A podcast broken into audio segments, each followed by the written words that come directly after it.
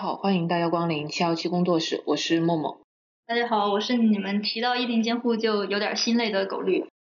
今天狗绿的这个 title 就是跟我们这一次的主题有关，就我们想和大家聊一下关于议定监护这个话题。其实关于议定监护呢，我们被问到过非常多次，就不管是平时接那些咨询电话呀，还是说在我们公众号后台留言啊，都被问到过。还是直接打到律所来点名找我。对，就是真的平时都遇到过很多次，但是我们其实一直没有就是很集中啊，或者是系统的聊这个话题。其实主其中有一个主要的原因是因为他之前是在那个民法典总则嘛，但是呃我们就担心说，如果民法典后来经过审议，它进行了修改的话，那可能就是说这个议定监护它可能就不可能继续进行下去了。但是呢，就看最近的两会，然后。民法典的那个草案，我们发现其实它也没有做什么改变。是因为呃，我们二零一七年曾经发布过中国第一例同性伴侣之间的议定监护的推送嘛，然后我发现，在最近的这段时间里，这篇推送现在已经快三年了，哦，两年多，在这两年多的时间里，这篇推送还在不停的被人阅读，然后也有一些公证员的朋友直接就告诉我说，有人拿着那篇推送去他们公证处做公证，对，所以就。也考虑这个后果嘛？假设我们去年在民法典还没有出来的时候就先做了这样一个普法的话呢，有点担心，万一民法典改了，然后大家看到我们的内容都是过时的，可能会有一些问题。但现在非常开心的看到民法典没有做很多的改变，所以我们终于可以聊这个问题了。你知道吗？我很心累的，就是在过去的两年的时间里。可能已经有好几百个人问过我意定监护的问题了，所以我们今天聊的每一件事情，我都已经讲了很多很多很多遍了，所以搞到我现在听到意定监护，我就啊，心好累。对，其实我们关注意定监护这个话题也挺早的，还在民法典之前，大概是二零一七年三月。对，因为当时他那个总则生效其实是二零一七年十月嘛，所以在总则生效之后，其实我们就很快的进行了一些相关的推送啊和一些工作。当时我们做完这个案例之后呢，也其实当下就有很多很多人就拿着这个案例的推送来找我们，说啊，我我想在我所在的城市去做这样一件事情，行，能不能做成之类的。但后来就发现，因为我们认为议定监护这个事情最好是经过公证嘛，但是那个时候的公证处呢，其实还没有很快的去做这个事情，于是呢，在那个时候就很难去进行相应的推动。但是很幸运的是，二零一九年的时候呢，我本人对好几百个来自全中国各地的公证员进行了有关议定监护和 LGBT 相关的一些培训，然后这些培训呢，就促成了。相应的可能让更多地方的朋友都可以去做这个公证，所以就有了后来的这些故事。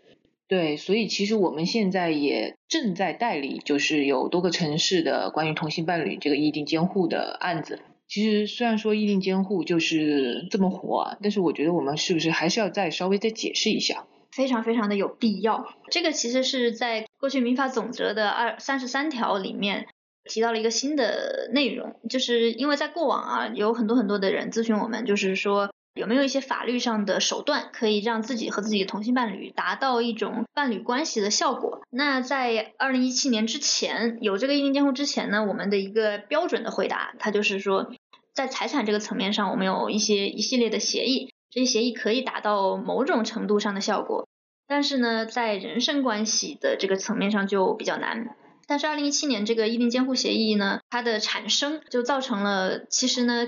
我们可以让同性伴侣成为另外一方的监护人，他就达到了一个人身关系上的一个作用。所以这个其实单从法律的角度来讲，也是一个很大的突破。对，因为有了议定监护这个制度，就意味着同性伴侣之间就不再单纯的是说我们只能财产上产生联系，在人身关系上也会产生一定的联系，但是。就是因为在人身上会产生一定的联系，就导致很多人可能会认为说，议定监护是不是有点类似像是结婚证？对于这个话题呢，我真的是非常的心累，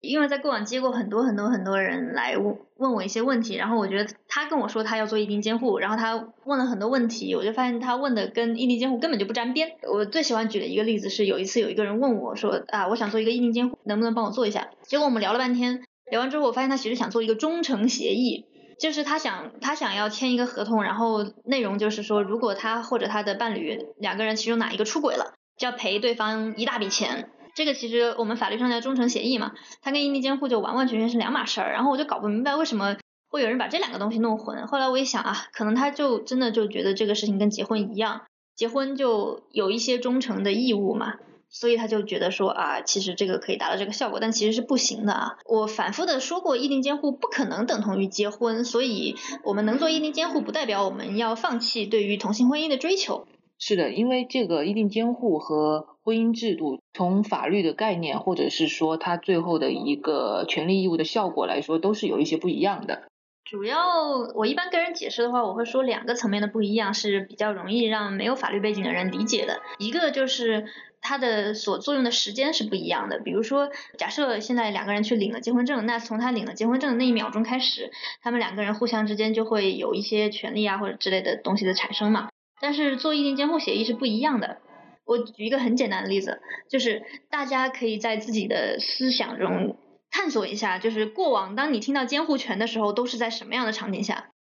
一般来讲都是对未成年人，对不对？我们很少听到说对成年人监护，虽然法律上有啊，但我们很少听到说有一个成年人来被监护，因为像比如说像现在我和墨绿这个状态，我们还可以滔滔不绝在这儿录电台，这个情况下我们显然是不需要监护人的嘛，我们自己可以为自己做决定嘛。只有像比如说熊孩子，他去做了一些跟他的年龄不符合的事情，比如说一个八岁的孩子去买了一个什么一万块钱的电视。啊，然后他的监护人就出来说啊，他这个怎么怎么样，怎么怎么样，对吧？所以呢，就像我们普通的成年人，他是不需要监护人的。在这种情况下，你都不需要监护人了，你这个意定监护协议怎么生效呢？所以呢，他一定是到了我们人生的一些比较特殊的时候，才会有另外一个人来监护我们。不过当然，在现在的这个法律实务的工作中呢，我们正在逐渐的去对这个事情做一些的不同的一些工作。那我们可能会希望他说在一些。不是那么特殊的时候也可以生效，但这个还在探索中哈。如果以后有相应的突破，我们会跟大家做分享。所以刚刚狗绿讲的就是说，像婚姻这个制度的话，基本上就是大家领了证马上就生效了。但是呢，异地监护就是需要有一定的前提条件才能生效。是，然后这个前提条件呢，其实我们在现在的实务中，我们会在合同里进行约定，但这些比较细节的内容呢，其实就不是很好在电台里讲了，因为每个人都不一样。那还有第二个比较大的一个区别，就是我们一般领了结婚证之后啊，我们就默认为这两个人，只要他没有表示相反的意见，或者说法律没有规定，那我们就默认这两个人他们之间会产生一些法律规定的权利和义务。那比如说一方在一些情况下，另外一方要去照顾他呀，要抚养他呀，比如说忠诚义务啊，等等等等等等这些。但是呢，议定监护协议啊，它是相反的，也就是说这个协议里有的内容。我们就去做那个协议里如果没有约定的，那这个议定监护的协议他就管不着。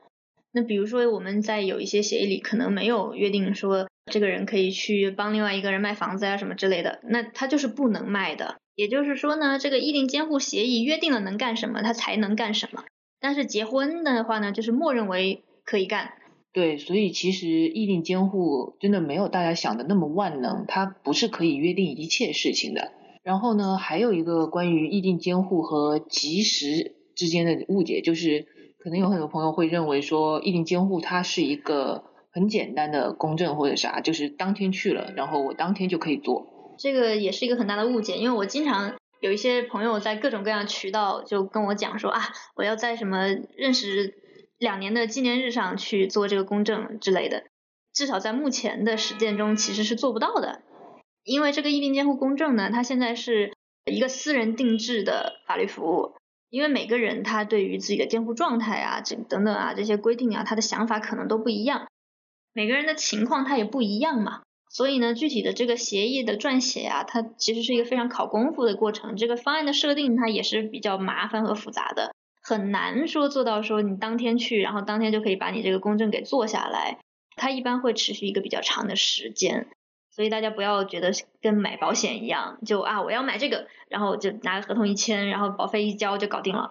一般都会有一个周期的。对，所以其实有时候公证处可能会当时不给同性伴侣及时的做这个异地监护的公证，也许并不是因为他们歧视或者是什么，是因为真的就是你要做一个这样的一个监护的文件，它是需要这样的过程和一个更加详细的背景调查呀这些东西的。对，其实方案的设计也挺复杂的，就因为一般的人他最开始来找我们的时候，可能都是说啊，我们两个人要做个议定监护，然后我们互相监护，我监护他，他监护我这样。但其实中间就涉及到非常非常多的细节嘛。那比如说你你这个他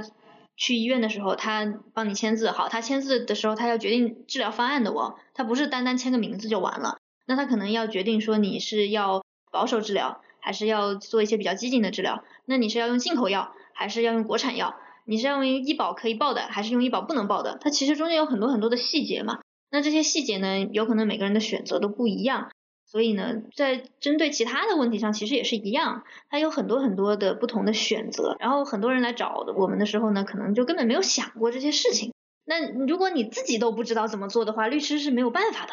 公证员也是没有办法的，这就做不了的。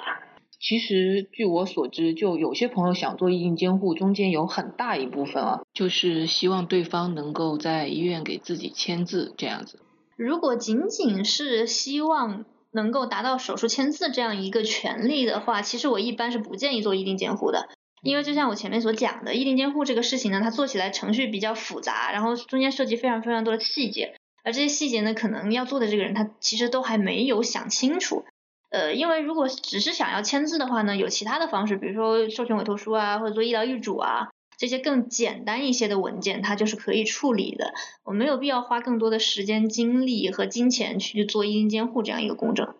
对，就像我们开始提到的，意定监护真的不是那么一个当天去、当天做、当天生效的一个简单的制度。所以呢，就是根据大家的需求，其实大家可以去选择更适合自己当下需求的一个。制度或者是其他的方式，对应意定监护可以及时的去做。还有另外一个很普遍的误解，就是大家觉得现在意定监护那么普遍，可能我去任何一个公证处，他都能帮我做意定监护。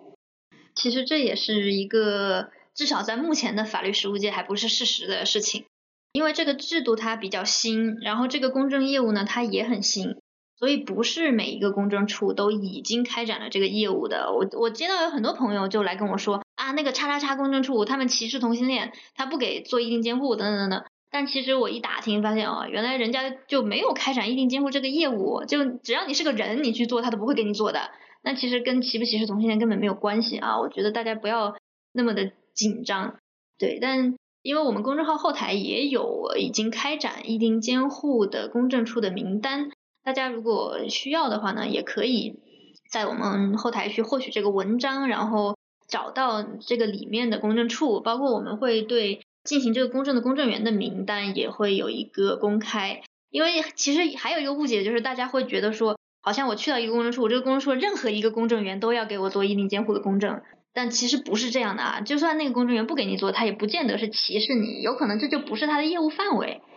就因为公证处内部它也有很多。工作上的区分嘛，大家现在找律师其实也是一样啊。你会想说啊，我要找一个擅长打什么离婚案的律师，或者擅长打保险的律师等等啊。那其实公证员也是一样的嘛。他有的公证员他就不擅长做这个业务，你不能逼着他给你做呀。他最后做出来的这个协议如果效果不好呢，那最后吃亏的还是自己嘛。对，所以这也是为什么像去年狗律给公证员啊，他们有做相关的 LGBT 监护的培训嘛。而且我们在这里。说了关于意定监护的这些误解或者什么，并不是说跟大家说你不要去做意定监护，只是真的希望大家要考虑清楚再来做这个事情。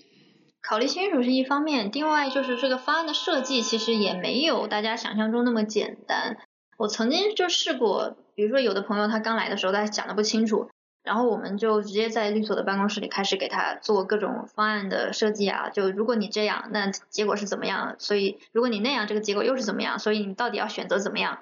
就大概是这么一个分析啊。然后这方案设计我们都碰头碰了好多次，然后每次都是聊两个小时以上，然后就持续可能持续好几个月，因为我们这一次可能跟他讲啊，这里有几个选择可以做，然后你做了这个选择是怎么样，那个选择是怎么样。然后他自己当下也不能决定嘛，因为有一些是对他人生有比较大影响的嘛，他可能回去想一两个月，想清楚了，然后再来找我们，我们再来聊第二次，这样，这是都是很正常的现象嘛，因为毕竟是关乎大家的人生的事情嘛，慎重一点其实也是有必要的。既然意定监护需要就是经过这么多的思考，然后经过这么多的工作，可能有朋友会想说，那么如果我最后出现了什么问题呢？比如说我跟我的监护人与被监护人之间就关系破裂，是吧？那么这个议定监护它是不是能够取消呢？啊，对，这个也是在实务过程中有很多人问的问题。因为这个情人总分分合合嘛，对吧？你我们当然希望每一个人都可以这个白头偕老、相濡以沫、举案齐眉的，但是有时候就没有办法，总是要分手的嘛。那其实这种情况下呢，因为它有一个前提，就是我们现在公证处做的所有议定监护的公证，他们会上传到公证处后台的一个平台上进行备案。当然，这个是在保护隐私的情况下，因为这个。平台不是谁都可以上的，它也不会公示，只是他们公证员自己内部有在一个系统里可以查而已。那备案之后呢，如果呃其中一方能撤要撤销，还有一个前提就是两个人之间的任何一个人要撤销都是可以撤销的，就是可以单方撤销。对，不需要两边都同意。就签合同的时候是两个人都要同意这个议定监护协议里的所有的内容，然后进行公证才能签的。但是如果要撤，任何一方都可以撤。然后只要去到公证处，然后完成相应的公证的这个手续就可以撤了。撤其实比定简单。这就说明大家真的要更加认真的考虑。你想，你们前期做了那么多的工作，然后好不容易形成了一份议定监护的协议，然后放在公证处是吧？然后突然就是对方默默的跑过去把它给撤销了，那真的就是得不偿失。呃，所以就有一个曾经做过议定监护的朋友。跟我讲一个玩笑话，就是说做之前要先考虑一下自己的男朋友或者女朋友值不值这个钱。对，虽然是一句玩笑话，但其实后面是有这个考量的嘛。如果做的好好的，然后没过多久两个人感情破裂了，你这可不白折腾了吗？对吧？但是我觉得我还要再澄清一下，我并不是说觉得大家感情都不长久呀，或者说这个协议怎么样不要做之类的。我们当然是觉得，如果大家对自己的这个规划比较清晰。然后或者你不清晰的话，在相应的专业人士的帮助下，有一个比较清晰的方案，然后确定自己真的想做，然后知道这个协议能起到什么作用，不能起到什么作用之后，你还是想做的话，我们当然非常欢迎更多的人去运用公证，或者说运用这个法律来保障自己和伴侣之间的一些关系。对我们说这些其实只是律师的一个职业思维，就是我们一定要把所有事情的每一面都要考虑到。就是其实主要是考虑不好的那些面，因为如果很好的话，其实就不需要法律嘛。就所谓有爱情的婚姻不需要婚姻法，但是有感情的伴侣关系还是可以用用议定监护来加持的。其实之前没有议定监护制度的时候，大家希望得到这种财产和人身的一个双重保障，就可能有的有条件的朋友就会去考虑移民或者其他的方式。但是现在有了议定监护这个制度，其实在国内的朋友。也可以做一个就是更长远的考量了。是，我也跟很多的呃相应的组织的朋友聊过，就他们的一个观察就是，同性的伴侣好像不知道自己到哪个阶段要干什么事儿。就是异性恋的伴侣，比如说他可能觉得啊，我们交往多长多长时间就可以考虑结婚的事情了啊，结完婚之后多长时间生孩子呀，然后什么买婚房呀，啊生完孩子就要考虑什么学区房呀，孩子在哪上学呀等等啊，他他就是他的路径是非常清晰的。但是呢，同性的伴侣呢，过往大家认为没有法律的保障。首先，这观点我是不同意的。我觉得中国的同性恋一直都在被中国的法律保障。过往大家认为自己没有法律保障，所以好像就对自己的未来的考虑呢，就不会像异性的伴侣那么的普遍的去有一个规划。当然，也有很多朋友有也是有规划的啊。但是现在有了这个制度上的一些的发展之后呢，其实大家就可以去规划自己的家庭生活。规划自己的未来了，我觉得这是一个很好的现象。其实我们前面就有说到，一定监护它的本质是合同嘛，但它其实不是一个那么简单的合同。准确来讲，它就不是一个合同。就这里其实包含两个大家经常误解的点，一个就是大家可能觉得说我我去签一个合同就搞定了，但诶这个它倒跟结婚证有点像。就大家知道，你去领结婚证，你肯定是领两份，然后一人一份嘛，对吧？那签议定监护其实也是这样呀，你是签两个协议，我监护你是一个协议，你监护我是另外一个协议，它是两个协议，这是第一个问题。第二呢，就是大家往往会觉得议定监护协议就是一个协议，就是你签一个议定监护协议这一张纸就搞定了，其实不是这样的。呃，因为就像我们刚刚讲的，它是一个家庭的规划或者说对未来的一个规划嘛，所以往往呢它是一系列的协议，比如说我们最基本的就一般会做两件套，有可能会做到什么三件套、五件套、七件套。我甚至知道有一些案例，就他们对自己的未来规划的非常非常的清晰，然后需要很多很多的保障，于是就做到了十一件套，就十一个不同的协议，而且是两个人哦，就是我你对我的监护是十一个协议，当然这不仅仅是互相的监护啊，这个内容比较多。然后我对你监护又是十一个协议，两个人签了二十二个协议。那具体这个一零监护。以及意定监护相关的这个若干件套的这个内容，能够包含哪些权利、哪些义务，能够给我们哪些保障呢？这个我们就不在这一期聊了，我们在下一周的七幺七工作室给大家详细的解析意定监护到底能够为我们的伴侣关系带来什么。哎那他们那个十一件套到底包括了什么呀？就是。那复杂，这个故事可就长了，得先从他们的家庭构成开始讲起。那你就长话短说。就是首先他们是一对儿，然后他们各自生了一个孩子，然后。